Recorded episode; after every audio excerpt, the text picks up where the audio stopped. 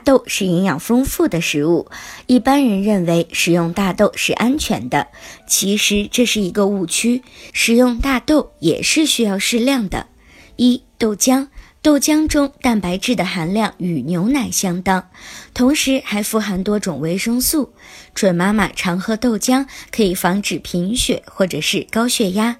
但是豆浆中也含有某些抗营养素，不仅不利于人体对养分的消化吸收，反而会有害健康。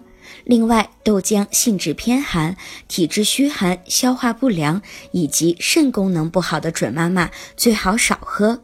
二、豆腐营养丰富，含有铁、钙、磷、镁等人体必需的多种微量元素，还含有糖类、植物油和丰富的优质蛋白质。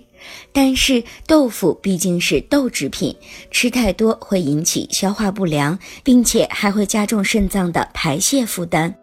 如果您在备孕、怀孕到分娩的过程中遇到任何问题，欢迎通过十月呵护微信公众账号告诉我们，这里会有三甲医院妇产科医生为您解答。十月呵护，期待与您下期见面。